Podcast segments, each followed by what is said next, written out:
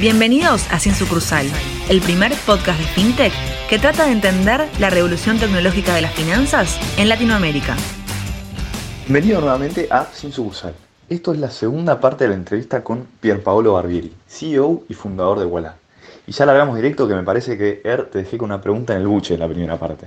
No, ahí eh, ya un poco cambiando, saliendo un poco igual, la verdad que las definiciones que está dando están buenísimas, porque son muchas de visión y la verdad que contrarrestan bastante a lo que quizás se escucha habitualmente, así que eh, muy interesante escucharte. Y, ahí, si querés, vamos un poco más a la generalidad y te pregunto, si vos tenés que ahora se habla todo el mundo de fintech, esto, fintech, lo otro, fintech de sus bancos, ¿qué es para vos una fintech? Es una gran pregunta. Para mí, para mí la fintech es el vehículo para hacer llegar servicios financieros a gente que antes no tenía acceso a esos o no estaba contenta con el resto. Entonces yo siempre digo, eh, yo quiero, desde que lanzamos, eh, yo siempre decía, yo quiero a todos esos usuarios que los bancos siempre ignoraron y al resto también. Pero no, seamos ilusos, empezamos con los que antes no tenían acceso al sistema y de ahí vamos creando productos para atraer a cada vez más gente que sí tenía acceso al sistema. Pero estructuralmente lo que yo creo que la fintech es es un canal es un nuevo método de llegada. Es más, yo lo miraba históricamente por un paper que tuve que hacer. ¿Por qué el banco tenía sucursales? Y la verdad es que antes, o sea, en el siglo XV, XVI y XVII, los bancos normalmente servían a los reyes o a los líderes de gobierno que querían ir a la guerra. Entonces el banquero es esa persona que vos llamabas, que siempre era hombre, siempre era viejo y siempre era blanco, eh, y le decías, che, quiero ir a la guerra, dame un bono. Después, eventualmente en el siglo XIX, eh, ante, el desarrollo del capitalismo, los banqueros tuvieron que convertirse en, desde gente que solamente servía a los reyes a gente que servía a las clases medias. Para servir a la clase media vos tenías que abrir un lugar, tenías que hacerlo neoclásico y muy lindo, y ahí la gente que iba con sus ahorros tenía que sentirse que vos lo ibas a cuidar. Entonces, de nuevo, un tipo que era normalmente hombre, normalmente viejo, normalmente educado, eh, te recibía y ponía tu plata en, una, en una bóveda para que vos te sintieras seguro. Y después iba y la prestaba. Sin embargo, esa intermediación financiera requería un lugar físico donde vos te sintieras cómodo o cómoda dejando tus ahorros. Eso ya no va. Entonces, la fintech es lo que te permite crear un nuevo canal de desarrollo de servicios financieros que, como yo decía antes, no están inventados por Walla. O sea, Walla no inventó los seguros. ¿Entendés? Tenemos un gran acuerdo con Unigo, pero no inventamos el, concepto del seguro de autos. Lo que nosotros hacemos es crear un canal para que un montón de gente que antes no podía acceder al seguro de Unigo hoy lo pueda hacer. Entonces, creo que eso es lo que es la fintech. Y, me parece que cuando nos metemos en esa discusión, que es un poco ya aburrida, francamente, seguro Hernán más, más aburrido que yo, eh, de esa discusión, es de los bancos o la fintech. No, no es eso. Es cómo hacemos producto todos juntos para que no haya no bancarizados. Eso sí, obviamente hay gente que desde el lobby prefiere plantearlo de otra manera. ¿Por qué? Porque no les conviene competir con los que realmente vienen a competir. ¿Por qué? Pues si yo tuviera la vaca atada y tuviera un monopolio, preferiría mantener el monopolio que pues sentarme a competir. Pierre, te escucho y, resalto mucho que, tenés entre ceja y ceja agregar valor en pos de, más que nada lo que es la inclusión financiera. Pero si tendrías que ir a, la definición, digamos, ¿qué, es, es, el criterio, digamos, binario que para vos eh, implica incluir o, no estar incluido? ¿Cómo definirías la inclusión financiera en tus palabras?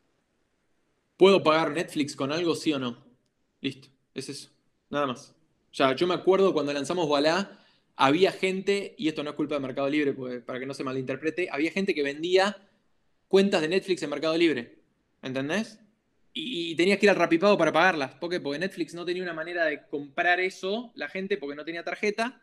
Entonces, estás incluido financieramente y para mí es si podés o no eh, comprar Netflix o Spotify o comprarte una licuadora en Mercado Libre si no, tenés tarjeta, no tenés una tarjeta, no tenés un método de pago para el mundo moderno, no puedes acceder a todos esos servicios. Y si vos pensás los últimos 10 años ahora, Ignacio, eh, cada vez más lo que vos vas pagando lo tenés que pagar con un método de pago que sea digital. ¿Por qué? Porque cada vez más de tu, de tu monthly spend, de tu gasto mensual, viene ahí. O sea, hace 10 años yo no estaba suscrito a Netflix, no estaba suscrito a Spotify, no estaba comprándome todo durante la cuarentena en Mercado Libre, no estaba pidiendo cosas por Rappi o por Globo. Para todas esas cosas, el efectivo excluye, porque a toda esa gente la dejas afuera. Es por eso que nosotros a los dos meses de lanzar, con 10.000 tarjetas en la calle, vino Netflix y nos dio el uso de marca completamente gratis. y alguno de los bancos más grandes del país había pagado 2 millones de dólares ese año para tener un acuerdo con Netflix y a nosotros nos lo dieron gratis. Y cuando nosotros dijimos, ¿por qué me lo das gratis? En realidad no se lo pregunté, pero, pero de otra manera, o sea, ¿por qué no lo dan gratis? Sí, la verdad es porque nosotros traíamos usuarios netos nuevos. Era gente que antes no tenía un método de pago que ahora sí tenía. Entonces, yo la inclusión la defino como podés pagar el Netflix, sí o no. O sea, muy en el centro pues, colocás lo que es la tarjeta, digamos, ¿no? En lo que es la inclusión financiera, que la persona tenga, hoy, hoy tu instrumento principal para lograr eso es darle una tarjeta a la persona. Y sí, porque Netflix se procesa en Estados Unidos, entonces si yo tengo el QR, si, si, Netflix acepta QR es otra cosa, pero la verdad que comprar algo por compu con QR es muy incómodo, no, no se enojen, pero, o sea, eso hasta los chinos te lo dicen. El QR es muy bueno, pero en persona, es muy difícil cuando tenés que tener uno dinámico, eh, pero, pero no funciona para online. Entonces, Apple Pay no está construido sobre QR, que es una gran experiencia, Google Pay no está construido sobre QR. ¿Por qué? Porque si yo tengo que comprar algo en Netaporté eh, o en, o en Zola.com o en Amazon.com y no lo hago con, con, QR porque eso es imposible de estructurar, ni, ni Ali lo hace. Entonces ahí sí tenés que tener otro tipo de, método de pago. Ahora, si vos me decís, tenemos una red global de Libra donde vos podés pagar con Pay with Libra y bueno, y ahí nos integraremos a Libra. O sea, yo no estoy casado con Mastercard, saludos a los amigos de Mastercard, o con Visa o con American Express. Lo que sí quiero es un método de pago que te permita hacer pagos globales. ¿Por qué? Porque si yo, vos tenés que tener un método de pago que eh, te funcione en todos lados. Un, experto de esto siempre me decía a mí, al fin y al cabo, vos tenés que proveer algo que, que, el comprador elija. ¿Por qué? Porque el que decide cómo pagar es el comprador. El vendedor nunca elige cómo pagar. El vendedor tiene que tener todos los métodos de pago. Porque si justo vos vas a pagar y no tienen cabal, y el pibe quería pagar con cabal y solo tenía cabal, y listo, te perdiste una venta. Entonces te garantizo que vas a ir a buscar un método de pago que acepte cabal. Entonces, em, o un método de cobro que acepte cabal. Entonces, yo lo que creo que en pago lo que tenés que ofrecer es algo que sea global. Y es por eso que nosotros elegimos el partnership con Mastercard, porque voy a Tokio o voy a Tucumán y pago con el mismo método de pago. Y con el QR eso no lo puedo hacer. Y es más, los chinos, que son los más desarrollados en eso, mil millones de usuarios activos, ni siquiera pueden ir a Hong Kong que es un territorio asociado, ¿entendés? No puedes pagar con el QR de Alipay en Hong Kong. Entonces, imagínate ir a, ir a Tokio, ¿no? Y olvídate de ir a Tucumán. Entonces, yo creo, creo que hay que ir hacia la, universalidad. Después podemos debatir el interchange, después podemos debatir el arancel, después podemos debatir el, resto. Pero, pero si queremos desarrollar, por ejemplo, un QR, tenemos que hacerlo realmente interoperable, no que ande solamente por los, por los rieles de una empresa. Eso creo realmente que ahí, si lo queremos hacer masivo, y lo tenemos que abrir. Y, diría, lo mismo si, si, el mayor adquirente QR fuera Walla. Eh, pero bueno, eh, yo creo por eso eh, hay que apuntar primero a la universalidad, darle cuentas a todos y después debatimos el método acá en, esta línea que vos estás eh, opinando, eh, bueno, ahí tenemos a Google que la semana pasada se filtró que está por sacar una tarjeta y Apple también, ¿no? Que, que valían un poco que la existencia. Me, enteré por tu Twitter, Corral, me enteré, por tu Twitter. Eh, aparentemente, digamos, el mundo de los networks de, de Visa y Mastercard parece tener larga vida, ¿no? Y yo creo que, o sea, hoy tenés yo, creo que vamos a un sistema híbrido y explico por qué y te la hago cortar. Yo creo que hoy tenemos un método de pago que es artificialmente caro, que es la tarjeta. ¿Por? Porque el interchange es relativamente caro, especialmente para, para compras internacionales. Es por eso que por muchos años las cuentas en Argentina eran una locura. No te aceptaban una compra online en débito y no te aceptaban compras internacionales. ¿Por qué? Porque a la, tarjeta le salía más, una locura. Bueno, ese método es artificialmente caro. Porque el interchange es artificialmente alto porque lo, lo manejó por mucho tiempo un cuasi monopolio.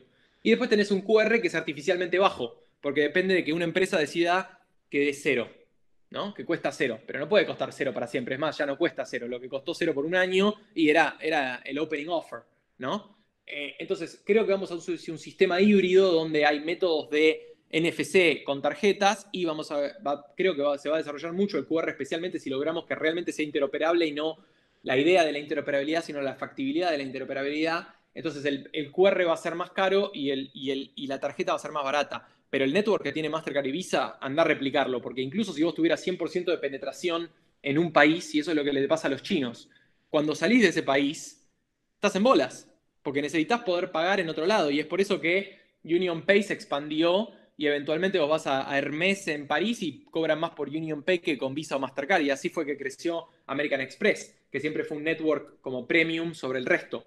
Pero vos tenés que seducir a ese, a ese a esa persona que, en muchos casos va a querer usar la tarjeta. Si vos querés ser el centro de su vida financiera y tenés que darle la respuesta si está en Uruguay o, si está en La Pampa de la misma manera. Ah, pero, pero creo que vamos hacia un mundo donde la tarjeta se va a hacer más barata para el comerciante y cuanto más competencia haya en ese caso mejor. Eh, y, también el QR va a ser un poco más caro porque no puede ser mantenido a cero en un mundo donde vos fondeas la cuenta a cero. Está bien que, tus, que tus inversores puedan mantener algo que no te pueden suspender en el aire por un tiempo, pero no infinitamente. Pierre, interesantísimo todo lo que contás. Y recién eh, decías que hay que ir hacia la universalidad. Em, ¿Cómo ves vos el ecosistema fintech en, términos generales y cómo ves que avanzó desde que lanzaron Walla hace 31 meses? Bueno, creo que estamos, estamos, eh, estamos muy bien, estamos mucho mejor de lo que estábamos. Eh, eh, creo que, el producto de la tarjeta prepaga de Mercado Pago, Walla, hoy somos de los emisores más grandes de, la República Argentina, en, o sea, no en stock, sino en flujo. creo que eso lo ve todo el mundo. Siempre me río un poco y me llena de orgullo cuando escucho que el roadmap de los bancos incluye hacer una Walla, porque, porque eso quiere decir que va a haber más productos. se está lanzando Nubi que lo celebramos. Se lanzaron dos bancos digitales, Willow y Bru. Lo celebramos. Eh, o sea, creo que en ese sentido estamos yendo hacia la universalidad con más propuestas. Por eso digo, cuanto más competencia haya, mejor.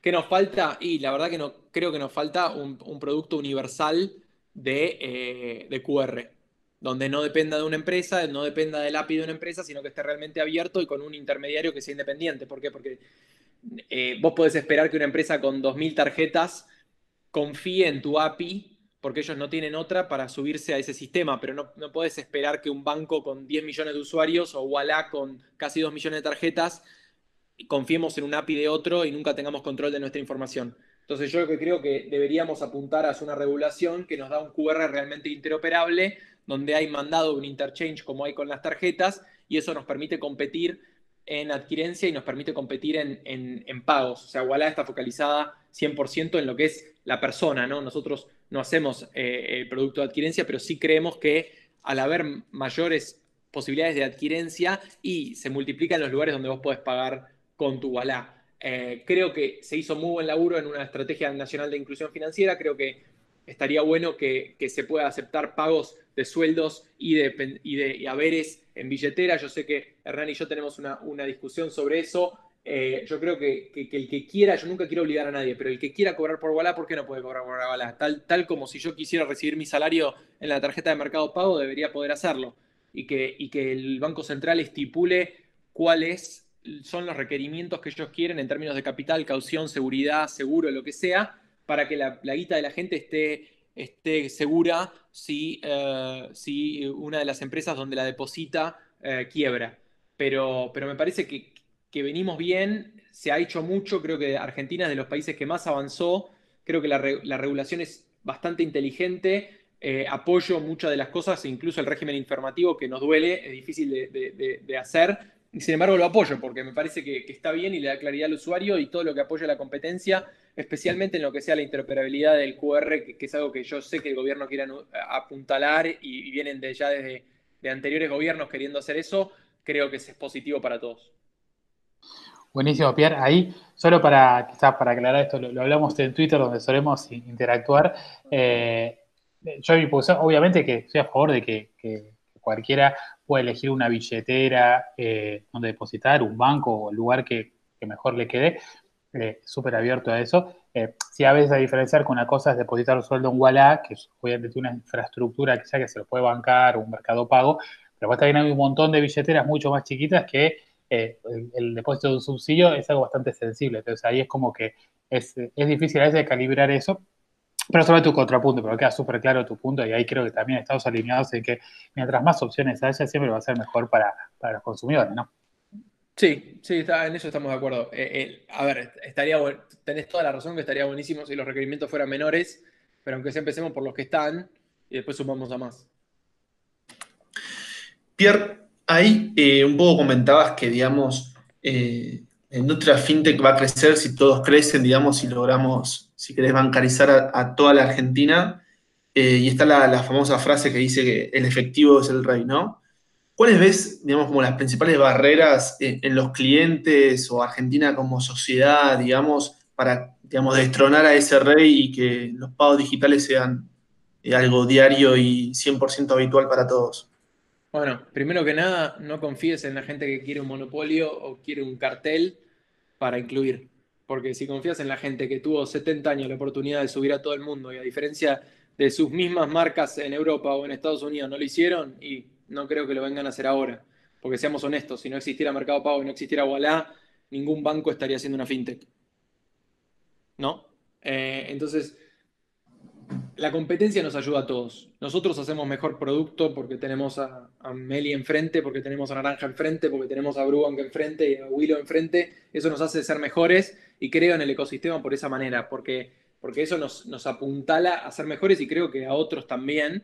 Eh, y, en ese sentido, eso es lo que creo que, que nos lleva a... O sea, cuanto más apertura haya para un mercado donde el mejor producto gana, mejor. Y creo que tenemos que luchar como sociedad contra, contra la tentación de reemplazar un monopolio por otro. Nadie puede tener el 100% del mercado y si tenemos el 100% del mercado, todos sabemos lo que pasa. Perdemos todos como sociedad. Entonces, si algún día vos me decís, mirá, se funde todo el mundo y queda solo Wallah, yo no quiero eso. Porque creo que para el usuario al final vamos a terminar traicionando nuestra misión si somos el único jugador que existe. Entonces, creo que, lo que tenemos que hacer es que tener la regulación que favorezca la competencia con la aseguración o la seguridad de que la plata de los usuarios está segura, pero que también se pueda competir, que se pueda competir en pagos, que se pueda competir en QR, que se pueda competir en, en, en post, que se pueda competir en todo. Y de esa manera poder crear realmente un ecosistema. Y de esa manera creo que tenemos un mercado más abierto, más libre y, eso nos hace mejores a todos porque terminamos haciendo mejor producto. Y eso a, su vez soluciona el problema que tenemos como sociedad o la deuda de la que yo hablaba como, como república, que es bancar a todo el mundo. O sea, proveerle servicios financieros a todo el mundo. Y cuando hay menos efectivo ganamos todo, porque el central ahorra plata que tiene que imprimir billetes. Los bancos tienen menos problemas con eh, todo lo que todos ya sabemos que es el costo de manejar efectivo. Eh, eh, se puede hacer mejor política monetaria y además tenés la posibilidad de tener jugadores que subsidian el envío de tarjetas gratuitas como hacemos nosotros. Perfecto, ganamos todos. No creo que nadie pierda. Y ahí destronás al efectivo. Buenísimo. Y ahí algo que se suele usar a veces como excusa, digamos, más que, como realmente motivo, pero quería entender cómo lo veías vos. La situación particular, digamos, de Argentina en cuanto al tema impositivo. ¿Ves que, digamos, eh, las altas tributaciones son como un verdadero blocker a que el usuario realmente diga, che, quiero cobrar con un POS en mi local, eh, quiero tener los pagos 100% digitalizados en mi wallet y pagar con mi tarjeta. ¿Crees que ese es un problema y que realmente lo hay que atacar como, para, como una barrera para fomentar eh, los pagos digitales o no?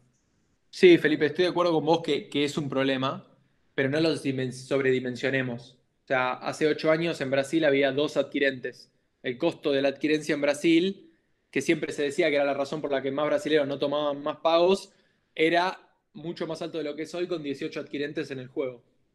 En Argentina tenemos 3, básicamente. Entonces, creo que el costo de las comisiones es un tema que solamente baja con competencia, como los tickets de avión bajan cuando hay competencia y es natural que así ocurra. El tema impositivo se conlleva con eso. Creo que en Argentina tenemos agentes de retención que no deberían ser agentes de retención tenemos impuestos que están diseñados por gente que creo que no apuntaba a más inclusión, sino que necesitaban eh, recaudar y, no pensaron en el efecto que eso tenía para el comercio formal. Creo que nos debemos una reforma en ese sentido y realmente tener un... Y eso en eso estoy de acuerdo, si querés, con los bancos, ¿no? Todos tenemos que poder competir en igualdad de condiciones. No puede ser que Wallah tenga una, una estructura que le permite eh, no pagar cierto impuesto cuando otro que provee el mismo servicio por distinta razón social sí lo hace. Pero al mismo tiempo no me cobren a mí el impuesto a los débitos y créditos en la cuenta recaudadora cuando lo que nosotros estamos haciendo es proveer CB corta SUS para todo el mundo. Entonces creo que, ir hacia un, hacia un lugar donde promovemos desde el Estado, la competencia y la baja tributación para el microemprendedor, eso nos va a llevar a la formalización de la economía, pero tampoco caigamos en la, en la hipocresía de decir que todo es por los impuestos, porque de esa manera, o sea, es como la excusa perfecta para no hacer nada. No, mira, son los impuestos y bueno, depende de otro. Entonces, en ese caso, creo que sí podemos hacer un montón y, en los últimos cinco años Argentina viene avanzando un montón y los impuestos no cambiaron. Es más, si cambiaron, cambiaron para peor. Lo que sí cambió es que se rompió el monopolio de Prisma, lo que sí cambió es que se obligó a alguna competencia, lo que sí cambió es que se creó un estándar como CB Cortaú, que es un, orgullo para Argentina acá y en el mundo. Eh, y aunque no anda perfectamente, y te digo que lo sufro todos los días, celebro que exista. Ah, y de esa manera creo que vamos progresando. Ojalá se pudiera cambiar un poco más el tema impositivo, creo que, existe la esperanza de que nos movamos hacia eso, pero, pero no diría que es la única excusa. Está muy bueno el punto porque siempre se escuchó eh, el tema de que por los impuestos no se puede bancarizar, ¿no? Eh, y realmente vemos que, no es así con, hechos. Eh, y bueno, pero olvídate, olvídate de Wallah, la tarjeta que lanzaron ustedes en Mercado Pago, o sea, eran los mismos impuestos y sin embargo emitieron, emitieron un millón de plásticos o más. Entonces es como eso, la, experiencia eso, olvídate de Walla, la experiencia sola de Mercado, Mercado Libre haciendo una tarjeta eh, de crédito con el Patagonia o de débito propia, eh, eso te desprueba el punto de que, de que, de que ese era el bloqueo, ¿no? No, no, está, está, clarísimo, sí, sí, sí. Está, está, las claras que a medida que das soluciones y con mejor usabilidad la gente las adopta y no es tanto por los impuestos, la gente quiere a fin de cuentas vender más, como decías en otro momento, ¿no? O sea, si aceptan cabal hasta que no, si quieren pagar con cabal, voy a aceptar con cabal porque gano plata porque vendo mi producto, no gano plata por mi costo o pierdo por mi costo de procesamiento, ¿no? Em, está súper claro eso. Che, Pierre, y acá te, hago una pregunta, veníamos hablando un poco de, política, digamos así, más pública. Eh, ¿Qué opinás de la gestión del central? ¿no? Eh, digamos, la gestión actual, la gestión anterior, ¿ves cambios, ves retrocesos? Eh, si le tuvieses que pedir algo, ¿qué le pedirías? Em, bueno, yo creo que todo lo que se ha trabajado en inclusión financiera y las mesas de innovación de las cuales yo sé que ustedes participaron, yo participé, es positivo. O sea, creo que en los últimos años el balance de la inclusión financiera en Argentina venimos ganando terreno muchísimo en Latinoamérica y ustedes mismos lo ven. O sea, por, ejemplo, la disponibilidad de productos que existen en Mercado Pago en Argentina contra otros países de la TAM es, excelente. Y eso está permitido por la regulación. El CBU, granito, lo celebro. Eh, la, regulación de las PCPs creo que era algo que está bien hacer, que le da tranquilidad al usuario, que le da tranquilidad al regulador y eso te permite abrir otras puertas. Entonces también lo celebro. Em, si le puedo pedir algo, que hagan un, estándar de, QR realmente interoperable, que no se quede solamente en qué campos se usan y qué no, sino que, o sea, creen un sistema donde exista un, procesador de esos pagos y así yo con una billetera de, de Willow Bank puedo pagar en un, en un, comercio que tiene Mercado Pago y de Mercado Pago puedo pagar en un comercio que tiene, no sé, Naranja X. Entonces, eso a mí me parecería, o, un EMPOS de, naranja, ¿no? Em, eso, eso a mí me parecería como, como lo ideal, y eso que es un mercado en el que nosotros no jugamos. Entonces, yo creo que, es bueno para todos ah, poder democratizar los pagos de esa manera. Creo que es algo que se debería hacer, pero, pero más enmarcado en una estrategia nacional de inclusión financiera donde hay bancos digitales, hay fintechs, hay otros jugadores que tienen sus propuestas y compiten entre sí. Entonces, mientras se, siga manteniendo la interoperabilidad, creo que eso es muy bueno. Te escucho, eh, Pierre, muy centrado en lo que es, digamos, plantear igualdad de condiciones y, nivelar un poco el terreno para todos, ¿no? Tanto para bancos como para fintech y, fintech entre sí incluso. ¿Cómo ves? Eh, me gustaría profundizar un poco más sobre lo que es la, regulación en ese sentido. ¿Considerás que, las, las fintechs están muy atrasadas en, en imposiciones regulatorias que tienen encima? ¿Considerás que hay que, regularlas más? ¿Cómo, ves ese, tema particular? No, a mí me parece que lo de PSP estuvo muy bien. Hay un régimen informativo, hay, una, obligación de mantener la plata en cierto lugar. Me parece que se podría pensar en que las fintechs puedan acceder al Banco Central o a Coelsa directamente y sin un banco partner. Eh, pero creo que vamos en buen camino, se han hecho ajustes necesarios. Eh, creo que todo lo que promueve, promulgue la, transparencia y la competencia, yo lo apoyo. Aún si es en detrimento de Walla, porque si no, no sería, sería un hipócrita. Entonces creo que, vamos moviéndonos en, la dirección correcta y ah, creo que deberíamos pasar hacia otras áreas. O sea, no, no, no, no me parece bien, eh, y perdón que Hernán que use el ejemplo, no me parece bien que si hay un marketplace no puedas vender un post de otra marca, eh, porque es el marketplace más grande de la Argentina. No me parece que está bien eso. Entonces, al mismo tiempo, como te digo, que yo en Walla tuvimos que abrir eh, el CB Corta U out y nos cuesta un montón de plata que la gente cargue Walla y la saque y la mande Naranja X o la mande a Mercado Pago. Pero bueno, ¿sabes qué? Es parte del juego. O sea, creo que, todos nos tenemos que casar contra con, la interoperabilidad y con la competencia cuando nos duele, porque es muy fácil que te convenga la interoperabilidad cuando, no te, cuando te conviene. Pero nos tenemos que, como, como ciudadanos, eh, tenemos que poner en, sí el sistema de pagos nacional e internacional arriba de nuestros intereses como empresas. Y creo que de esa manera creamos un sistema que es más robusto, que depende menos del efectivo y que del lado de la regulación eh, acompañe. Y también, o sea, lo digo lo mismo lo de los bancos, o sea, que hagan lobby en contra de que las fintechs puedan no pagar el, impuesto de débitos y créditos, que saben que es no está diseñado para cuentas recaudadoras, y me parece hipócrita, honestamente. Entonces, eh, creo que todos tenemos que, trabajar en pos de la, inclusión, pero lo bueno es que, una vez que lo hacemos ganamos todos. Pierre, para ir cerrando, ¿qué empresa fintech es la que más admiras en el plano local y a quién miras eh, de benchmark en el plano internacional? Gran pregunta. Eh, voy a ser consistente. o sea, admiro el producto que hace Mercado Pago. Creo que tiene un, excelente ecosistema. Ah, o sea, son muchos años de desarrollo y tienen, tienen un muy buen producto. Ah, me, gusta mucho la, el, eh, o sea, el UI y el UX del pago de, con QR, me parece que está muy bien logrado. Uh, y, y, hacer todo de una misma app, la verdad, chapeau, me parece lejos el, o sea, el referente local, eh, obviamente eh, excluyendo el que hacemos nosotros, ¿no? pero bueno, uno tiene que, que creer su propio, su propio evangelio. Em, y, por otro lado, o sea, internacionalmente, la verdad que yo cuando voy a hablar de algo que ya no existe, eh, yo realmente admiré mucho el producto que tenía una empresa muy chiquitita estadounidense en 2012 que se llamaba Simple, se llamaba Simple.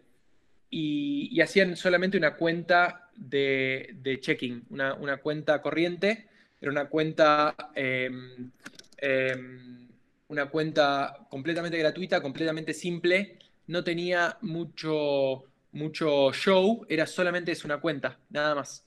Con una chequera si la pedías. Con, una tarjeta que era completamente blanca y tenía un logo que decía Simple.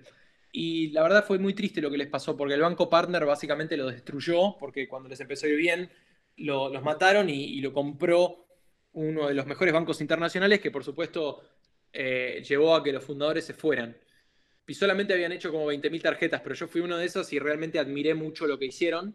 De las que están ahora, la verdad que, creo que la velocidad con la que Revolut crea producto es realmente increíble y nada supera, para darte una tercera y con esto cierro, nada supera la, experiencia de uso de WeChat. O sea, poder hacer las cosas que puedes hacer en WeChat desde Carrefour a la tarjeta de Starbucks es realmente increíble.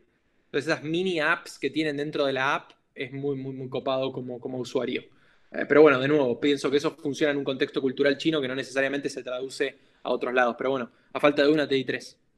Está buenísimo el análisis que haces, Pierre, de, estas eh, empresas locales e internacionales. Eh, creo que por esta primera entrevista de dos partes, digamos, ya te ametrallamos bastante. Ojalá lo haya podido disfrutar. La verdad que para nosotros fue un gran placer tenerte. Esto fue Pier Paolo Barbieri, CEO y fundador de Walla. Muchas gracias por, acompañarnos. Es un placer, me gustaría que pudiéramos ir a tomar una birra todos eh, cuando, termine. Así que, no sé, cuando se acabe la cuarentena, organicemos algo, pues, pues me, gustaba el aspecto social de esto y, creo que, no sé, está, bueno tener un buen contacto todos y agradezco mucho la invitación, las preguntas copadas y creo que espero que se haya dado una buena charla. Bueno, cerramos acá entonces. Recuerden que si quieren más información sobre, sobre Pierre, lo pueden seguir en las redes, arroba pbarbieri eh, y a nosotros también en, Twitter sin, arroba sin sucursal y en Instagram arroba sin punto. Muchas gracias por acompañarnos nuevamente y nos vemos en breve. Saludos.